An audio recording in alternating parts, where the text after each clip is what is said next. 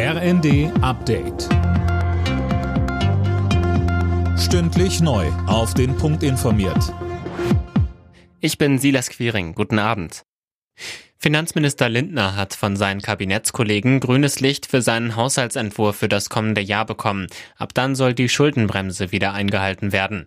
Aus der Opposition kommt Kritik. Die Union etwa spricht von einem schönen Wetterhaushalt. Fraktionsvize Matthias Mittelberg sagte im ZDF, dieser Haushalt ist wie ein Kartenhaus. Die wirtschaftlichen Daten, die zugrunde gelegt werden, sind von April und Mai, die Steuerschätzung und die wirtschaftlichen Erwartungen. Wir müssen jetzt schon davon ausgehen, dass die Dinge nicht so eintreten, wie die Daten sind, auf denen der Haushalt beruht.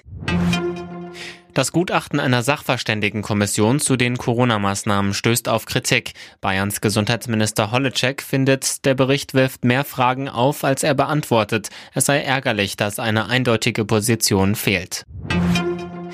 Gas wird immer teurer und schon bald könnten die steigenden Kosten auf alle Kunden verteilt werden. Die Bundesregierung will kommende Woche dafür das Energiesicherungsgesetz ändern, berichten mehrere Medien.